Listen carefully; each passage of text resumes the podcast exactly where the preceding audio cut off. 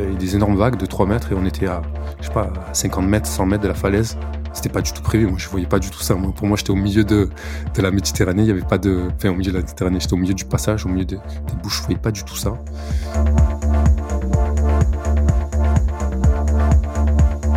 Le spi s'est entortillé un coup sur la drisse, un coup sur l'été, donc impossible de le défaire. Et là, le vent forcissait. Et quand le vent forcit trop, si on part au lof avec le spi entortillé, on ne peut plus le choquer. Enfin, de toute façon, on ne pouvait plus le choquer. Mieux vaut être à terre et regretter de ne pas être en mer que l'inverse. Vous avez remarqué, en mer, certaines situations peuvent rapidement devenir très très compliquées si on cumule les facteurs de risque, comme les pannes, la météo ou encore un équipage sans aucune expérience. Je m'appelle Étienne, bienvenue sur Canal 16, le podcast où on partage vos galères en mer pour permettre à chacun de bénéficier de l'expérience des autres. Cet épisode est dédié à Dessine-moi la high-tech.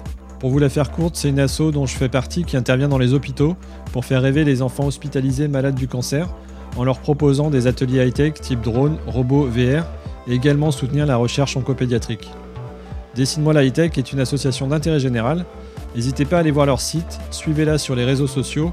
L'asso a autant besoin de fonds que de communication.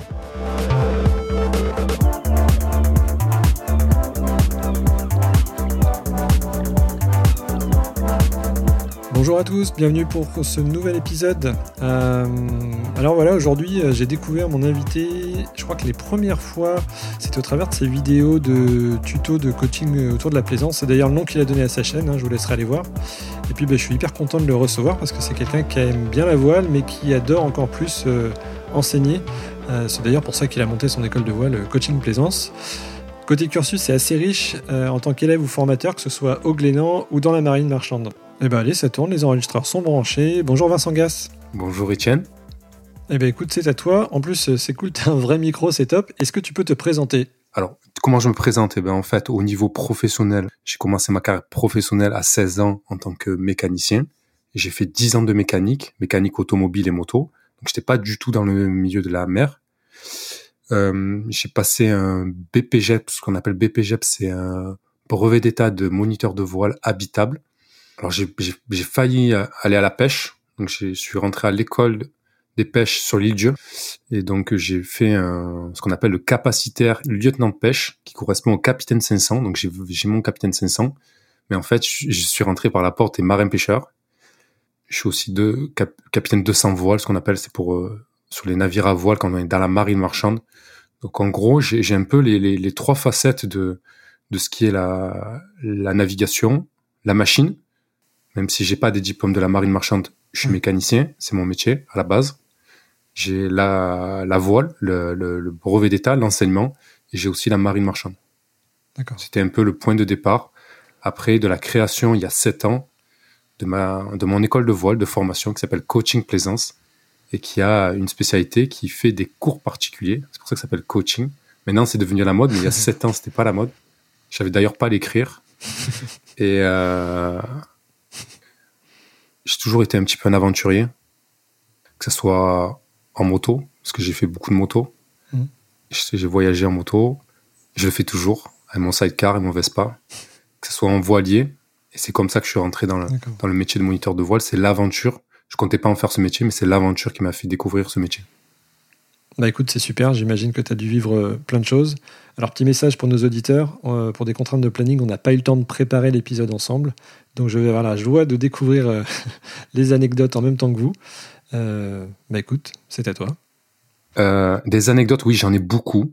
des anecdotes, il y en a de différents styles. Ma manière de naviguer, ma manière personnelle est assez, on va dire, engagée. J'ai fait pas mal comme ça les premières anecdotes qui me viennent. Je vais, je vais faire quelques anecdotes rapides et après je vais revenir sur euh, sur trois anecdotes. Mhm. Mais les anecdotes rapides, c'est euh, la première fois que je suis rentré dans le golfe du Morbihan, je n'avais pas de carte marine. J'ai quand même réussi à me perdre. J'étais en solo sur un bateau. J'ai quand même réussi à me perdre sur le dans le golfe du Morbihan. Bien joué. Et donc quand je suis rentré, il fallait que je demande aux gens. Euh, je devais aller à Vannes, j'avais rendez-vous, je devais aller chercher ma fiancée et je n'arrivais pas à trouver Van dans le golfe du Morbihan. Et je naviguais à l'époque, j'arrivais de Concarneau, parce que je travaillais au Glénan de Concarneau et j'étais parti, juste après ma semaine de travail, j'étais parti le soir, j'avais fait la nave de nuit. Concarneau, j'avais visé le phare de, de l'île de Groix, de euh, Belle-Île, pardon. C'est de Belle-Île, et après j'étais rentré dans le golfe du Morbihan, et, et le golfe du Morbihan, j'avais pas les cartes. Donc, première anecdote, c'est vrai que j'ai j'ai- quand même réussi à me perdre dans le golfe du Morbihan. Et donc, je me, finalement, ça s'est fini que je suis arrivé trop tard. Pile poil pour la marée. Non, non, non, je suis, non, non, pas du tout. Non, j'avais pas du tout calculé les marées parce que je suis arrivé, en fait, où le golfe du Morbihan se vidait. Heureusement, j'avais du vent portant, donc j'étais sous spi. Et, euh, et donc, je suis rentré sous spi, euh, full balle, mais en fait, j'avançais pas. Mais bon, j'étais, j'étais poussé et, et je me suis échoué, euh, parce qu'en en fait, Van, il y a une écluse et donc j'ai raté l'heure de l'écluse. Et je me Ouais. suis échoué dans le dernier virage, parce qu'il y a un dernier virage, je me rappelle comme ça. Je me suis échoué, ça remonte là dans le dernier virage, euh, avec mon petit bateau, j'avais un petit 7 mètres 60.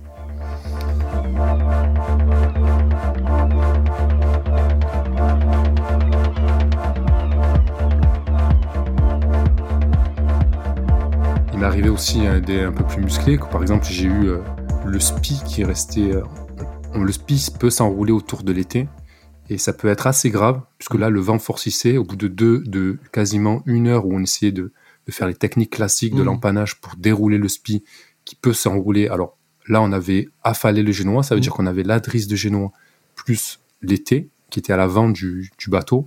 Et donc le spi s'est entortillé un coup sur la drisse, un coup sur l'été, donc impossible de le défaire. Et là, le vent forcissait. Et quand le vent forcit trop, si on part au lof avec le spi entortillé, Ouais, on ne peut plus le choquer. Enfin, de toute façon, on ne pouvait plus le choquer. Et ça peut commencer à être dangereux. Donc, il a fallu que je monte au mât avec un couteau. Et j'ai dû découper tout le spi. Et comme je dis à mes élèves, le spi, c'est une voile dangereuse. Et euh, donc, euh, c'est une belle voile, mais c'est une voile dangereuse.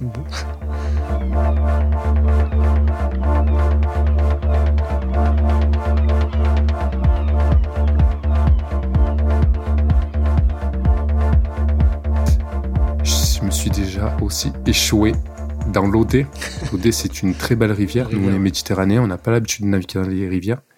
J'étais avec ma fiancée, donc on a, on a remonté l'Odé de nuit, Ah oui. sous spi, pareil. Et en fait, normalement, je crois que la navigation est interdite de nuit dans l'Odé. Mais là, c'était une pleine lune, donc euh, c'était beau, c'était Ouais, C'était romantique. joli. Ouais. Mais au bout d'un moment, on s'est échoué.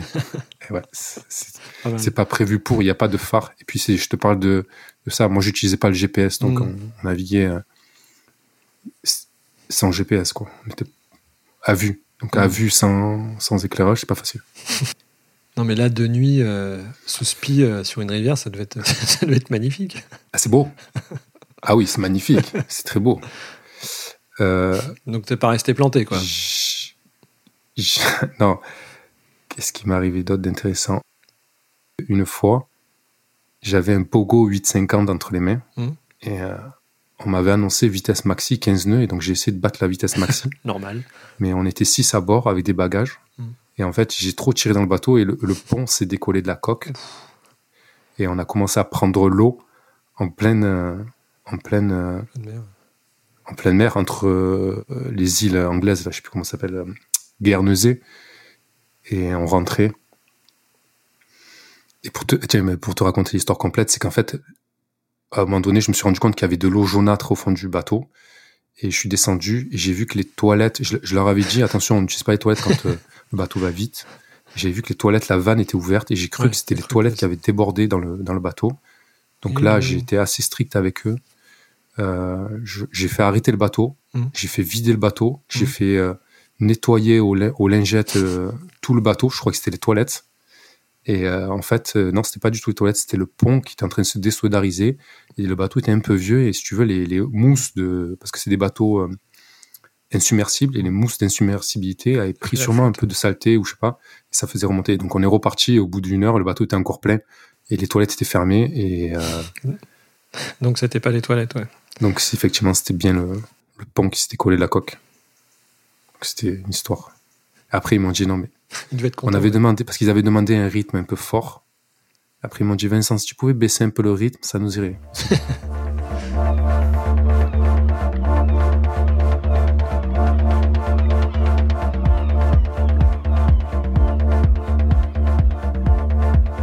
Et cette première anecdote, c'est en fait, c'est, c'est même avant de devenir moniteur de voile, c'est peut-être même avant d'être vraiment plaisancier, c'est la lecture. C'est-à-dire j'ai commencé l'aventure en mer, c'est ce qui m'a attiré de suite par la lecture, la lecture des récits de mer, euh, que ce soit des explorateurs, notamment les pôles, mmh. ou ceux qui, au tout départ, ont, traversé la mer.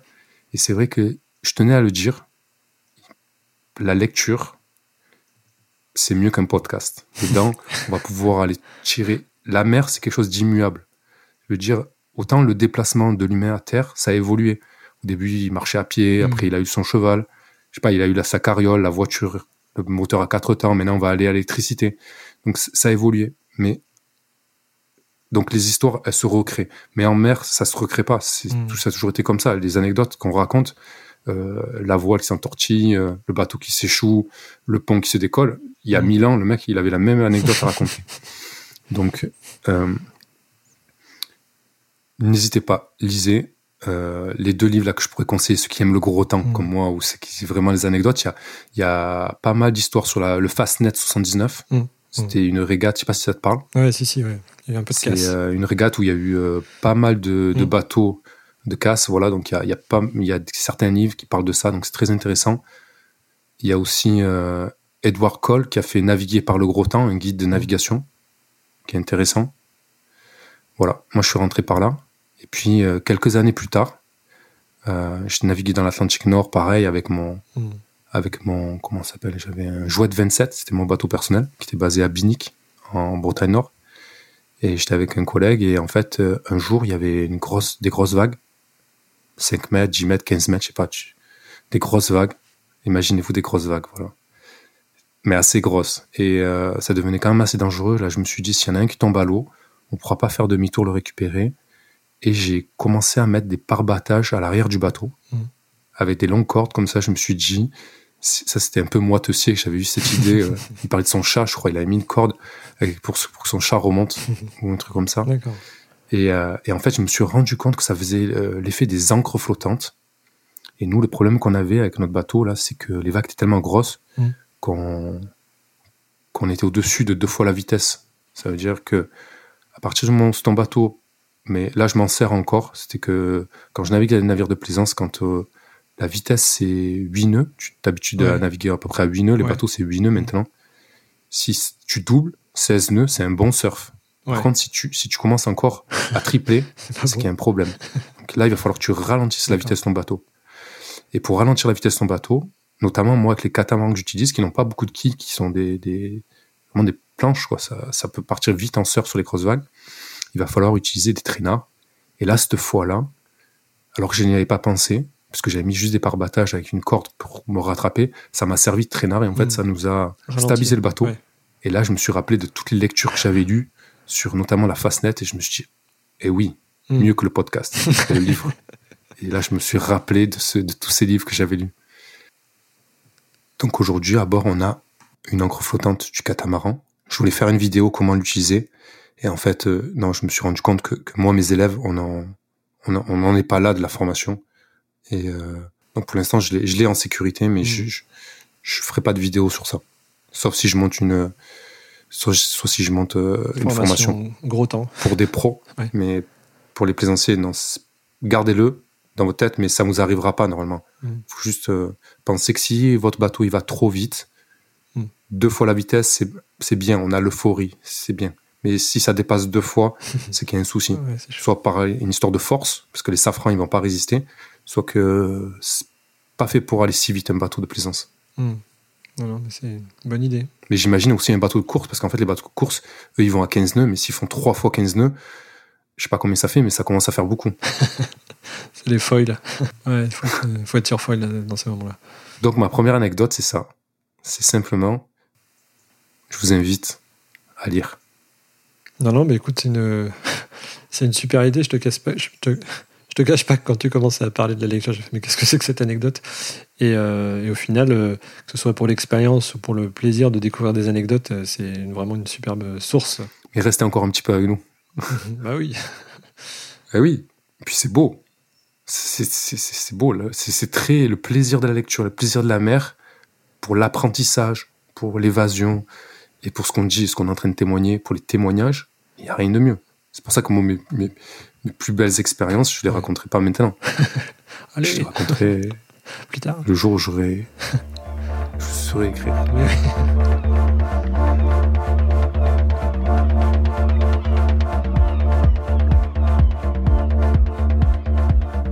Sur une de tes vidéos, euh, on voit en train de d'accompagner, euh, de coacher quelqu'un là pour tout ce qui est manœuvre de port. La manœuvre est assez détaillée et euh, en fait, je me dis dans tes anecdotes de port, tu dois avoir euh, vachement de choses à raconter ou euh, ça doit être vraiment un moment fort ou un moment important dans tes formations, non? Quand tu es en mer, tout va bien, mais c'est au port que c'est dangereux, non? Etienne, pour être vraiment honnête avec toi, cette question-là, c'est une question que j'ai souvent de mes élèves quand ils sont débutants. C'est-à-dire quand ils m'appellent, ils me disent, sont inquiets pour la manœuvre de port. Mais tu sais, la manœuvre de port, même Ouais. si tu la rates, Ouais, c'est pas grave. Mm. parce que même si tu, même à la limite, tu rentres à quatre nœuds dans le, dans le, Mm. dans le quai, bah, tu nages et puis de toute façon, il y a les secours et tout. Mm. Donc, euh, si- moi, des anecdotes de, de, de port, non, ouais, des manœuvres ratées, oui, Ouais. j'en ai, mais bon, c'est pas pas, une anecdote, ça, on s'en fout. Je, ça, me paraît, c'est la manœuvre, c'est une des manœuvres les plus dures, Ouais. et c'est pas du tout dangereux. Il y a, pas de, Ouais, c'est peut-être ça, ouais. Mm. bah, j'ai pas d'anecdote. Si, qui pourrait faire rire, mais, Mais non.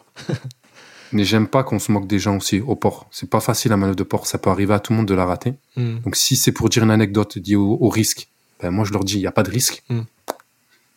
Je, je vois pas le risque euh, si tu mets pas les mains dans les taquets. Après, ben, si tu rentres sur le quai et même si tu rentres dans le quai à, à quatre nœuds, Mm. tu nages et tu remontes.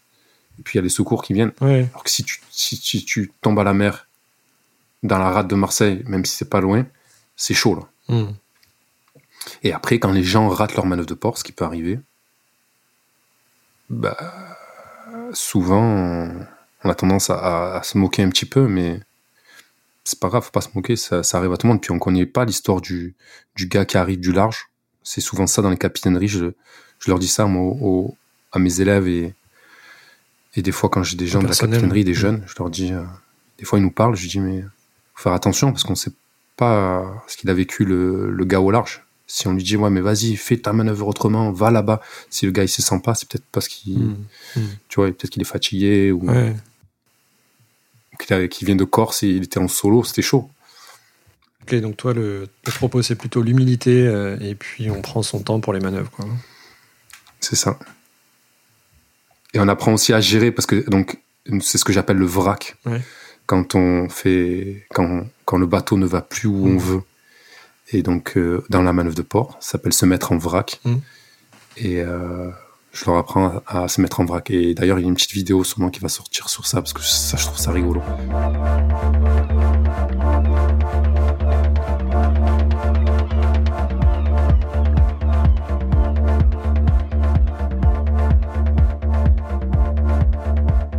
Troisième anecdote que je voulais parler, c'est de mon métier de moniteur de voile Ouais.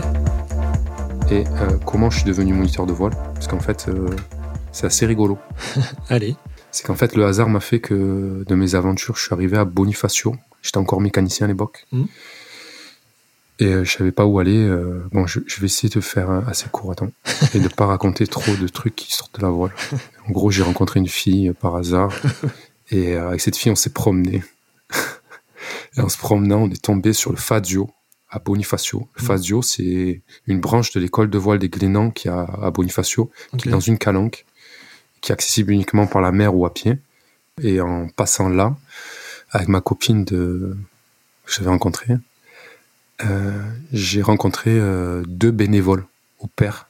C'est-à-dire qu'au Glénan, il y, a des, il y a des bénévoles qui m'ont dit, euh, c'était aussi deux filles, et ils m'ont dit, en discutant, que la semaine prochaine, il y avait un- un- une formation pour devenir moniteur de voile qui, qui commençait.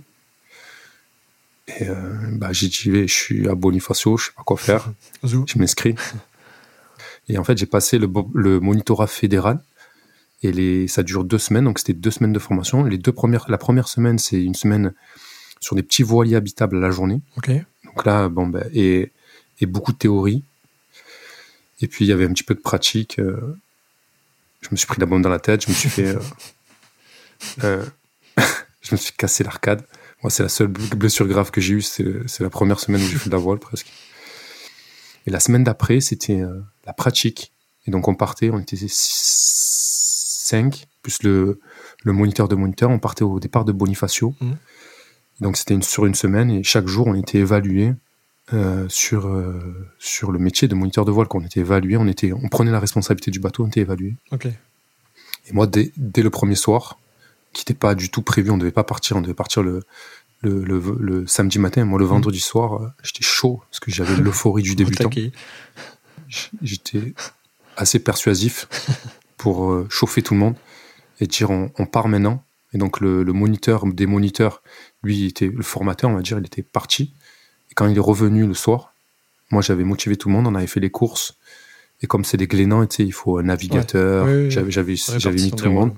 Et au gars, j'y annonce qu'on qu'on s'en va dans les Bouches de Bonifacio, direction la Sardaigne. Mais bon, c'était la nuit. Il y avait un BMS. J'avais jamais navigué de nuit de ma vie. Et, euh, et là, nous voilà pas. Donc le gars, il dit OK. Mais par contre, c'est ton évaluation de, Allez. de moniteur qui- que tu vas jouer. C'est-à-dire que si, si tu le fais, tu es. Ouais, et je dis OK, moi, tu sais. euh. Et nous voilà partis donc, euh, dans les Bouches de Bonifacio. Pour ceux qui connaissent, euh, c'était la première fois que je faisais les- vraiment les Bouches de Bonifacio. Et, et donc, euh, navigation à l'ancienne, un glénan, pas de Mhm. GPS. Ouais. Et donc, nous, on part. Bon, force 7, tu vois. Des bonnes vagues, euh, je sais pas, 2, 3 mètres de creux dans les bouches de Bonif, quoi. Et à un moment donné, de nuit, donc j'a- j'a- j'avais un navigateur. euh, et en fait, euh, au bout d'un moment, le navigateur, il vient me voir, il me dit J'ai le mal de mer. donc, c'était lui qui gérait la navigation. Moi, je connaissais rien à la navigation. Il me dit J'ai le mal de mer. Je vais me coucher. Il me dit Tu vois, en face, Oh, c'est la Sardaigne, et derrière, c'est la Corse. Bon, jusque-là, je, je, je, je, je pensais bien que c'était ça. Et donc, je vois au loin un phare qui s'appelle Ouais. la Punta Sardegna. C'est la pointe de la Sardaigne. Ouais. Et en me retournant derrière, je vois euh, le phare de, de Bonifacio qui s'appelle euh, le Pertusato. Je dis, bah, on n'a qu'à suivre le, le phare là-bas au fond. Après, ça s'est illuminé dans tous les sens, parce que c'était, c'est une île où il y a des Ouais. éclairages, donc ça s'est illuminé dans tous les sens. Mais je voyais bien le grand phare de la Punta Sardegna, qui était bien la pointe de la Sardaigne. Et je me suis dit, bah, visons ça, et on va, on va y aller. et au bout d'un moment qu'on naviguait, j'ai- j'ai j'ai entendu un bruit bizarre sur le côté du bateau, et en regardant, c'était la nuit. hein. Je vois des éclaboussures euh, blanches. Je dis, mais qu'est-ce que c'est? Je regarde, j'appelle euh, un des élèves qui était avec moi, un des élèves moniteurs. Et en fait, on se rend compte qu'il y a une falaise et qu'on est en train de, de longer. Donc, il y a des énormes vagues de 3 mètres et on était à, je sais pas, à 50 mètres, 100 mètres de la falaise. C'était pas du tout prévu. Moi, je voyais pas du tout ça. Moi, pour moi, j'étais au milieu de, de la Méditerranée. Il y avait pas de, enfin, au milieu de la Méditerranée. J'étais au milieu du passage, au milieu des, des bouches. Je voyais pas du tout ça. Ma foi, j'appelle le moniteur chef, là. Je, je lui dis, euh, et là, je lui avoue qu'en fait, ça fait euh, deux heures que je sais pas où je suis. Là, le gars, il, était dans la cabine, donc il voyait pas trop. Donc, euh, il, il allume vite fait son GPS. Ouais. Il dit, qu'est-ce que c'est bah, Il dit, non, maintenant, tu gères et tout. Putain, alors, je gère, qu'est-ce que je fais? Moi, je me retourne, je vois le phare de la, Sa- de la Corse. Tu je me dis, bah, on fait demi-tour et on remonte en Corse. Donc, euh, je fais rouler la voile d'avant. Ouais. Je démarre les moteurs. Mhm. J'essaie de remonter au moteur face à, en, en Corse. Et Et le non. bateau, il, a, il avançait pas face à la mer et tout. Ouais. Donc, au bout de, je sais pas, de 20 minutes qu'on n'avait pas avancé, on, a, on refait demi-tour. Mhm. Le gars, là, je lui dis, non, là, c'est mort, là. Il me dit, mais tu vas rater ton. Je dis, non, mais je, je veux dire, là, c'est mort, là, on va. C'est trop chaud, quoi. Et en fait, on a. Il a allumé son GPS, on s'est Ouais. rendu compte qu'il y avait un caillou. Ouais. C'était les, les petites îles Boudeli et Razzoli. En fait, on avait dérivé, c'est-à-dire dans les Bouches. D'accord. En Méditerranée, il n'y avait pas de courant, mais dans les Bouches de Bonifacio, s'il y a du Mistral depuis 2-3 jours, Ouais, on peut avoir 4 nœuds de courant. Donc, si tu veux, nous, on était descendu plein sud. Mhm. En fait, le courant nous avait déporté, mais vachement Mhm. sur le côté. Donc, on n'était plus du tout. euh, on- avait beau suivre le phare, on n'était plus du tout au même endroit. Mhm. Il nous a ramenés à bon port à 1h du matin, 2h du matin. On a tout super, hein, même lui. hein. Je veux dire, ça a été un sacré événement parce que forcément, euh, après, c'est les autres élèves qui ont fait. Moi, c'était pas, c'était fini. Mon, mon, mon tour était passé. hein. Belle perf. Donc, euh, ça s'est passé.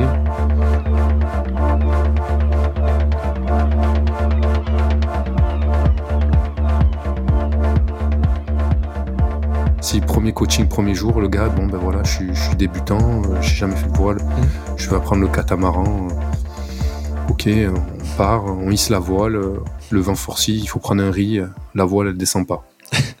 Commence bien. comment on fait? Et c'était quoi comme bateau? Euh, 40 pieds, enfin 40, euh, 42 pieds. Ouais. Je dis, pas la marque, je préfère pas dire la marque. La voile, elle descend pas. Qu'est-ce que je fais? Je, je tire, je tire avec les bosses de riz, tout ça pour faire descendre la voile. Elle reste en haut du mât. Le vent est forci. je tire tellement fort que je déchire la voile parce qu'on a des winches électriques, donc euh, Ah, oui. je voulais Ah pas oui. monter au mât. Mm. Avec un débutant, vu que la balancine, elle était pas sur euh, sur Réa, c'est-à-dire qu'on pouvait pas l'utiliser pour monter. J'avais Mm. la drisse qui était déjà utilisée. J'avais pas beaucoup de choses pour monter. Euh, finalement, ça descendait pas, donc je, suis- je suis monté avec Mm. mon. Tu devais être content. Donc j'ai dû expliquer au gars comment m'assurer. C'était un bateau de loc, on n'avait pas beaucoup d'équipement pour, pour Ouais. faire ça. Tu vois, en solo, Hmm. un gars qui, qui ferait le vent des globes, il, il a un truc pour monter seul. Donc il, moi, j'avais pas de truc pour monter seul, fallait que je m'assure par le gars. Et donc il a fallu que je lui explique comment m'assurer. Il y avait des vagues. Le bateau, c'est quand même un gros bateau, c'est haut. Et, euh, et en fait, euh, j'ai dû couper la drisse euh, Hmm. en haut du mât pour. Ouais. C'est la drisse qui avait été mal montée par le vendeur parce que le bateau avait fait juste avant le salon nautique. D'accord. Et, et donc, quand ils avaient mis les drapeaux et quand ils avaient remonté la voile, il avait mal monté. Moi, j'avais Mm. pas checké ça, j'avais pas fait gaffe. Il y avait un petit, une petite boucle, ça fait que ça restait en haut. Voilà. Quand j'ai appelé après le, le concessionnaire Il pour lui dire que j'avais déchiré la voile parce qu'il avait mal monté, il m'a dit ah, mais tu es un mauvais marin, tu sais pas faire ça. Et ça m'a ça m'a un peu énervé parce que moi, j'avais dû monter en haut du mât, j'avais pris quand même assez de risques avec mon élève. Et euh, comme quoi, une petite erreur, ça peut, c'est pas grand chose, mais pour le marin, c'est, c'est, c'est- chaud. Petit moment de solitude. Et l'élève, du coup, euh, il il était comment? Ça lui a plu? Euh, C'était comment? Ouais, lui, il s'en foutait, ça lui fait une aventure. Mais Une toi, quand, euh, quand tu- je lui disais 10 degrés bâbord, parce qu'en plus, il fallait manœuvrer le bateau, parce que Ouais, du haut du mât. fallait être face au vent. Il comprenait pas le pilote, mais c'était chaud, quoi. Faire des, faire un cours de voile à, à 12 mètres de haut, c'est pas facile. Expliquer aux gars comment, comment, comment on doit conduire le bateau, c'est-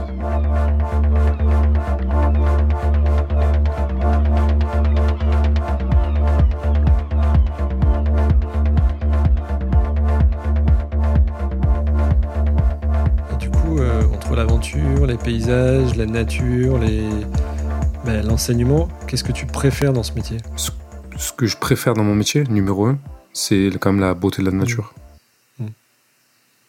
Il y a la beauté de la nature. Après, effectivement, il y a, il y a transmettre. Parce que c'est comme c'est un coaching, on est assez proche et il m'aide.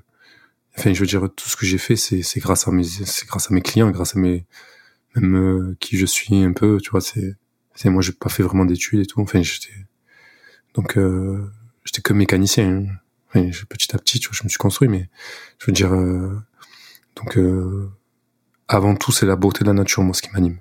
C'est, je trouve ça, je sais pas, je trouve ça bien, c'est beau, ça me plaît, les couches de soleil, et tout, tu vois, je me suis pas lassé. C'est le, j'ai un souvenir que peut-être que je ne reverrai plus jamais. Un jour, euh, j'ai vu une énorme tempête et euh, j'étais sur mon petit bateau, mais quand je te dis une énorme tempête, c'est genre tu vas sur YouTube, tu tapes euh, Big Storm et c'est ça, tu vois, les, gros bateaux dans les trains de vagues.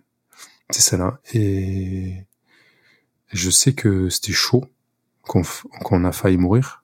Et mais quand je voyais ces vagues, je me disais, ce train de vagues, parce qu'en fait, quand tu arrives en haut des vagues, tu vois des trains de vagues, c'est des trains de vagues.